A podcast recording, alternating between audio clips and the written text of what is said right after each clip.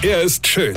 Er ist blond. Und er ist der erfolgreichste Comedian aus Rheinland-Pfalz. Ich werd der Pierpasmus. Exklusiv bei RPA1. Sven Hieronymus ist Rocker vom Hocker. Es gab neulich auf Twitter so eine Art Wettbewerb, wer den dümmsten Namen für seine Kinder findet, ja? Denn dass unsere Kinder zum Teil mittlerweile Namen bekommen, für die du früher in der Schule in jeder Pause Prügel bezogen hättest, ja, ist ja denen durchgeknallte Eltern völlig egal.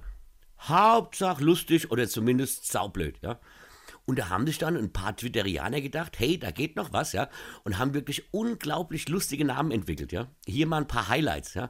Da waren zum Beispiel die Namen Björn Out.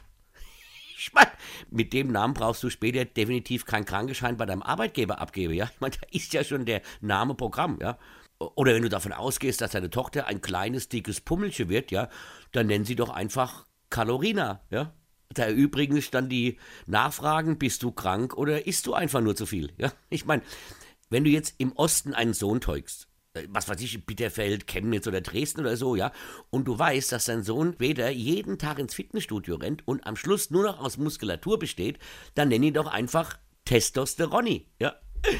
Oder wenn du davon ausgehst, deine, dass deine Tochter später ADHS im Endstadium hat und von morgens bis abends mit dem Blutdruck vom Rainer Kalmund unterwegs ist, dann böte sich der Name Adrenalina an. Ja? Oder wenn du Tochter bekommst äh, und du willst, dass sie später mal in Nazi-Kreisen ganz groß rauskommt, dann würde sich der Name Intoleranza anbieten. Ja?